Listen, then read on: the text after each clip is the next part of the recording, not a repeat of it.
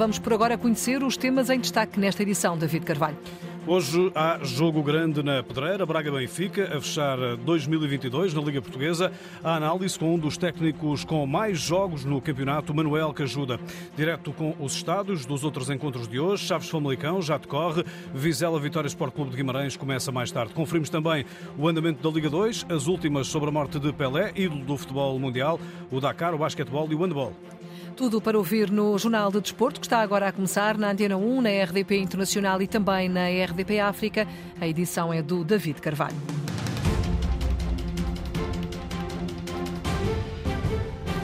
É o último jogo em 2022 na Liga Portuguesa. O líder Benfica, com 37 pontos, visita o Braga, terceiro classificado, agora em igualdade com o Sporting no que toca à pontuação. Guerreiros contam 28 e, tal como os Leões, estão a 4 do Futebol Clube do Porto, segundo classificado em zona de acesso direto à Liga dos Campeões. Manuel Cajuda, em entrevista à Antena 1, aborda o jogo e uma das questões essenciais. Será este o último encontro de Enzo Fernandes pelo Benfica? O Chelsea tem mantido conversações com os encarregados encarnados e prepara-se para ir além dos 120 milhões de euros da cláusula de rescisão. Se sair, diz que ajuda, perde o futebol português. Eu tenho muita pena. Acho que os portugueses vão ter pena se o Enzo sair. Eh, mas eh, perante aquilo que é o mercado e as movimentações de mercado, eh, há coisas difíceis de contornar por parte dos clubes. Se baterem a cláusula, como se costuma dizer, uh, dos 120 milhões, que é a cláusula que acho que o Benfica tem pouco para fazer. não se poderá eventualmente criticar o jogador por qualquer decisão, porque os jogadores têm uma carreira única e têm que aproveitar a carreira. Será uma pena se ele partir, mas se tiver que partir, pronto, seguramente o Benfica, principalmente o Benfica, uh, saberá, uh, Rui Costa saberá, uh, de certeza, colmatar eh, essa, essa ausência com outro jogador da mesma categoria e da mesma capacidade. Manuel Cajuda, ouvido eh, pelo jornalista Nuno Matos, traça também uma análise às duas equipas que vão estar hoje frente a frente, Braga e Benfica. O Benfica está muito melhor do que o ano passado, o Braga continua no seu percurso ascendente em relação à aproximação aos clubes que disputam o título. E, portanto, eh, a perspectiva que se pode desejar é de ver uh, um jogo bom, uh, que ganhe o melhor uh, e que o melhor seja vencedor por mérito próprio. E este vai ser um jogo especial também para Ricardo Horta, ele que esteve nas cogitações encarnadas, acabou por ficar em Braga. Ora, Manuel Cajuda diz que o jogador e capitão só deve agradecer, até porque foi à custa do Braga, entre aspas, que Ricardo Horta marcou presença no último campeonato do mundo. É claramente um jogador especial, principalmente para o Sporting Clube Braga. Eh, a sua carreira fala, fala diz exatamente isso. Tornou-se, ele tornou-se um jogador especial para o Braga. Eu penso que ele terá perdido, espero que não, a grande oportunidade de, de, de, representar o Benfica uh, no interregno do, do, campeonato, no início do campeonato, faz muita falta ao Braga, faz, uh, faz a diferença no Sporting Clube Braga. Se por um lado perdeu uh, eventualmente essa possibilidade de jogar no Benfica, concedeu ao Braga a possibilidade de continuar a ter na, nas suas fileiras um jogador privilegiado que acabou por eh, chegar à seleção, acabou por ser internacional pelo trabalho que fez no Braga e, e sinceramente, tal como digo em relação ao Enzo no Benfica, se o Benfica perder é uma pena, se o Braga perder, o jogador em causa uh, será, será seguramente uh, também uma pena para os bracarenses o técnico Manuel Cajuda, ex-Sporting Clube de Braga, mas um treinador eh, com muitos jogos no futebol português, é um dos treinadores com mais jogos na Liga Portuguesa, na análise quer à situação de Enzo Fernandes, quer de Ricardo Horta e ainda a análise às duas equipas que vão estar frente a frente, depois de uma paragem no campeonato que não beneficia qualquer uma das equipas. Curiosamente, ouvi as declarações declarações do, do técnico do Benfica e pareceram uh, verdadeiramente sensacionais. Uh, quando o Benfica eh, teve que interromper por causa do Mundial, o Benfica estava numa fase muito boa. Passado estes dias todos, cerca de um mês, sem treinar com os jogadores, sem competir, quem está bem normalmente acaba por perder alguma coisa, uh, dificilmente se melhora porque os jogadores estiveram fora daquilo que é o seu habitat natural. O Braga, em compensação, uh, teve mais tempo para treinar com os jogadores.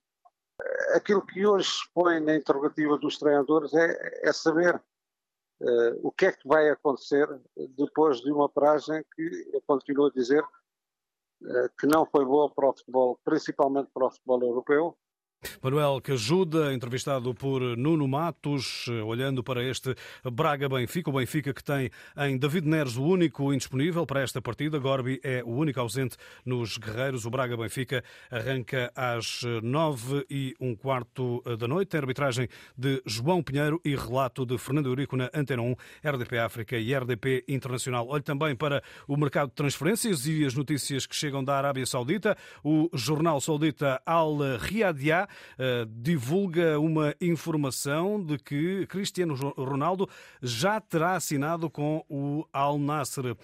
Notícia a dar conta deste preto no branco, por assim dizer, o que garante 100 milhões de euros de prémio de assinatura para Cristiano Ronaldo e um salário uh, à volta dos 200 milhões de euros por temporada. Terá assinado Cristiano Ronaldo por dois anos eh, e meio. Agora, a entrevista Antena 1 a Ricardo Sapinto, treinador dos iranianos do Steglal, em dia de Braga-Benfica.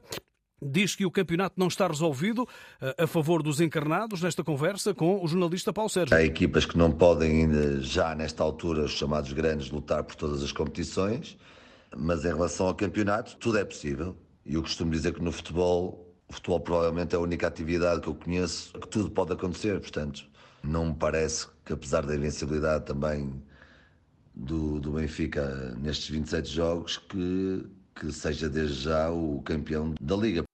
O Steglal de Ricardo Sapinto está na frente do uh, campeonato iraniano, provisoriamente. Ficam os desejos do treinador português para 2023. Entrevista Antena 1. É isso que eu alimento na minha carreira, é lutar eh, por ter êxito, é lutar por poder treinar equipas que me possam dar êxito, que me possam dar títulos, Ricardo Sapinto, a entrevista Antena 1, conduzida por Paulo Sérgio, que também analisa o ambiente por estes dias eh, menos crispado, diz Ricardo Sapinto, pelo menos na capital de um país em agitação social, o Irão. Claro, tem tido algum impacto esta situação, porque não conseguimos abstrair de tudo o que se tem passado, mas enfim, temos que saber viver com este momento, apesar de agora a situação estar mais calma enfim, e as pessoas têm estado, por aquilo que eu tenho visto no dia a dia, quer nos restaurantes onde eu vou, quer às vezes eh, aos centros comerciais, ou passear na própria rua, as coisas estão, estão bem mais estabilizadas e sinto que as pessoas estão, de certa forma, a viver de uma forma pacífica, uma forma tranquila, pelo menos para já, por aquilo que eu vejo em Teherão. Precisamente em Teherão, o Steglal de Sapinto empatou hoje 0-0 na recepção ao Mess Rafsanjane, apesar de se ter isolado na liderança do campeonato iraniano de futebol, pode ser relegado no sábado para o segundo lugar. O Sporting fez o último treino do ano, depois da vitória de ontem, no jogo 300 de Coates, e o Central teve direito a contracapa no diário desportivo Ovacion, distribuído com o El País do Uruguai.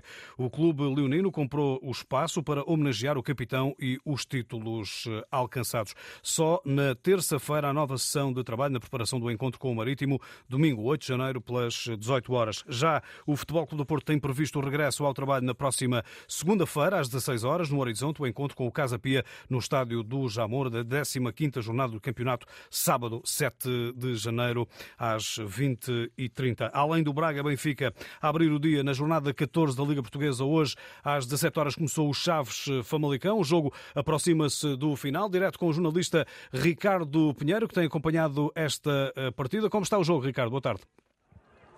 Boa tarde, David. Ouvinte Antena 1, com 72 minutos de jogo, a equipa do Famalicão já dilatou a vantagem, vence agora por duas bolas a zero nesta visita a Chaves. Ora, se Yonder Cádiz, à passagem do minuto 20, e ainda no primeiro tempo abriu o marcador a favor dos Minhotos, foi agora a vez no eh, reatar da partida, aos 53 minutos, o espanhol Ivan Raima, que eh, recebeu uma bola junto à linha e conduziu-a uh, para o corredor central, onde armou um remate forte, a bola bola só para o mesmo no fundo da baliza flaviense. Eh, com isto, uma reentrada dominadora e muito forte da equipa visitante na segunda metade do encontro, muito aquilo à semelhança do que mostrou após o apito inicial. A formação de João Pedro Sousa está confortável no encontro, o Famalicão tem dominado toda a partida sem conseguir dar resposta à desvantagem agora dilatada aos chaves de Vítor Campelos após o penalti desperdiçado, isto em cima uh, intervalo pelo capitão de equipa João Teixeira. Os flavienses não têm conseguido, uh, não têm sabido lidar uh, com a, a desvantagem que, que, está fixada no marcador nesta partida. Muitos passos e remates falhados, está em apuros, em tremenda desorientação este conjunto flaviense. Nota de reportagem, partida sob o olhar atento de Luís Castro, o técnico transmontano que em 2018 treinou o Desportivo de Chaves, atualmente orienta o emblema brasileiro do Botafogo, assiste ao encontro na bancada aqui no Municipal Flaviense, quando o placar mostra nos 73 minutos, a cerca de pouco mais de 15 dos 90, Chaves 0, Famalicão, agora 2. Jornalista Ricardo Pinheiro a seguir esta partida. Há ainda um derby regional entre Vizela e Vitória Sport Clube de Guimarães. Enquanto começa às 19 horas eh, e vai ter informações do jornalista Paulo Vidal, que se junta agora em direto. Muito rapidamente vamos conhecer 11 de Vizela e Vitória Sport Clube de Guimarães. Boa tarde. Boa tarde. É um derby sempre escaldante este Vizela-Vitória, cidades que distam apenas 10 quilómetros eh, entre si. Diferença de 8 pontos na classificação, vantagem para a equipa vitoriana. Estreia de Manuel Tulipa em jogos no campeonato na liderança do Vizela. Apresenta o seguinte 11 bontitos na baliza. Igor Julião, Bruno Wilson, Anderson e Mateus Pereira, Rafael Guzo, Claudemir e Samu, Kiko Bondoso, Nuno Moreira e Osmaides. Do lado do Vitória, orientado por Moreno Teixeira, Bruno Varela é o guarda-redes, defesa a três com Miquel Villanueva, Ibrahima Bamba e André Amaro. Na direita, Miguel Maga. À esquerda, Helder Sá. Meio campo com Tiago Silva e André André. Na frente, Mickey Johnston, Ruben Lameiras e Anderson Silva. Partida que será apitada por Rui Costa. Começa às sete da tarde aqui em Visão. Informações eh, do Paulo Vidal, deste Vizela Vitória Sport Clube de eh, Guimarães, para seguir com toda a atenção aqui na Antena 1. Na Liga 2, prossegue hoje a jornada 14. Às 5 da tarde começou o Oliveirense 2, Covilhã 0, 86 eh, minutos de jogo. Daqui a pouco, às 19 horas, começa o Trofense Torriense. O Santos vai estudar a possibilidade de retirar a camisola com o número 10 em homenagem a Pelé. A ideia de Andrés Rueda, presidente do Clube Paulista, que Pelé representou em quase toda a vida desportiva. Para já, o Santos retira o 10 das camisolas provisoriamente durante uh, janeiro. Entretanto, o uh, jornalista Pedro uh, Sá Guerra, correspondente da Antena 1 no Brasil, tem mais informações sobre os próximos dias em termos de cerimónias fúnebres e também de homenagens. 24 horas depois da morte de Pelé, começam a ser conhecidos alguns detalhes das cerimónias fúnebres do maior atleta do século XX. A ida do caixão de São Paulo até Santos, no litoral do Estado paulista, será acompanhado por várias polícias, tanto rodoviária como militar.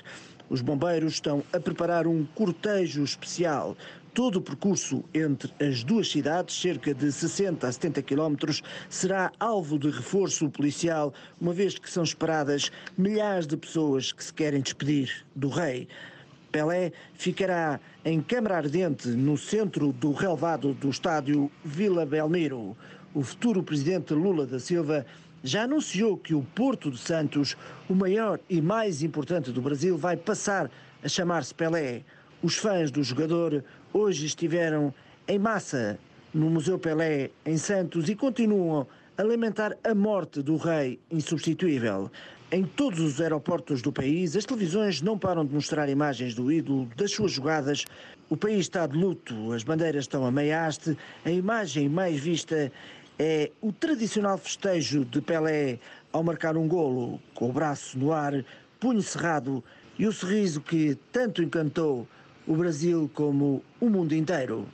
A reportagem do correspondente da Antena 1 no Brasil, Pedro Saguerra, com as últimas informações sobre as cerimónias fúnebres de eh, Pelé, que ontem morreu aos 82 anos, um ídolo do desporto e do futebol mundial. A Confederação Sul-Americana eh, de Futebol declarou cinco dias de luto. Ainda vai ser cumprido um minuto de silêncio nas provas de clubes da Comebol em 2023.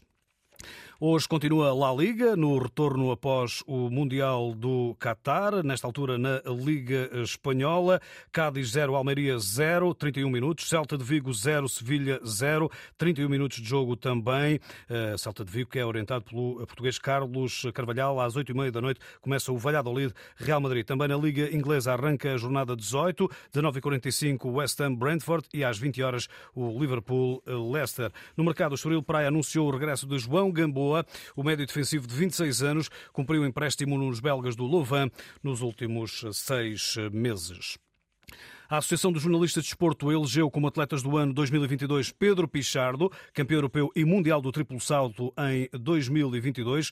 O CNID elegeu também Aureol Dongmo, campeão, campeã mundial em pista coberta de lançamento do peso. O piloto francês Stéphane Peterancel vai em busca do 15º triunfo no Rally Dakar de todo o terreno entre automóveis e motos na prova que arranca amanhã na Arábia Saudita. A jornada 15 do campeonato de basquetebol prosseguiu hoje com a recepção do Sporting ao Póvoa e os Leões fecharam o ano a ganhar 86-73, terceiro lugar na Liga com 27 pontos, igualando o Porto no segundo lugar, lidera o Benfica com 28 pontos. No handball, tempo para balanço da primeira fase de preparação da Seleção Nacional para o Mundial. Hoje termina o estágio em Rio Maior. Portugal defronta Islândia, Hungria e Coreia do Sul na fase de grupos do Mundial. O lateral Diogo Silva é o espelho da confiança para os desafios que aí vêm. Temos focado muito naquilo que é o nosso jogo, mas também muito adaptado já aos adversários que sabemos que vamos ter, uh, principalmente à Islândia, que é a primeira equipa que vamos defrontar.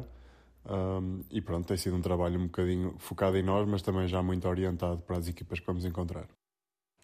A partir de 5 de janeiro, a seleção orientada por Paulo Jorge Pereira estará na Noruega para um torneio pré-mundial de handball. O Campeonato do Mundo terá lugar na Suécia e Polónia entre 11 e 29 de janeiro e será acompanhado pelo enviado especial da Antena 1, Nuno uh, Perlouro. Está fechado o Jornal de Desporto na Antena 1, RDP Internacional e RDP África, edição do David Carvalho.